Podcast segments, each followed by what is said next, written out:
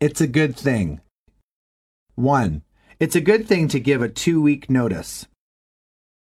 2. It's a good thing that I brought my mobile phone. 3.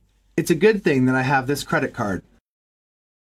4. It's a good thing that I studied for this exam. 5. It's a good thing that I have already given hands a bath. Dialogue 1. I don't understand why we must learn German.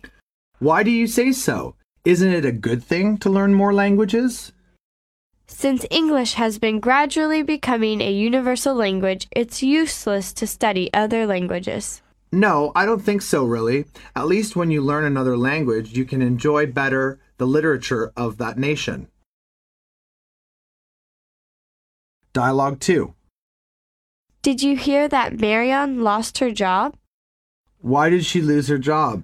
The company was sold to a large foreign company. It's a good thing that she saved her money.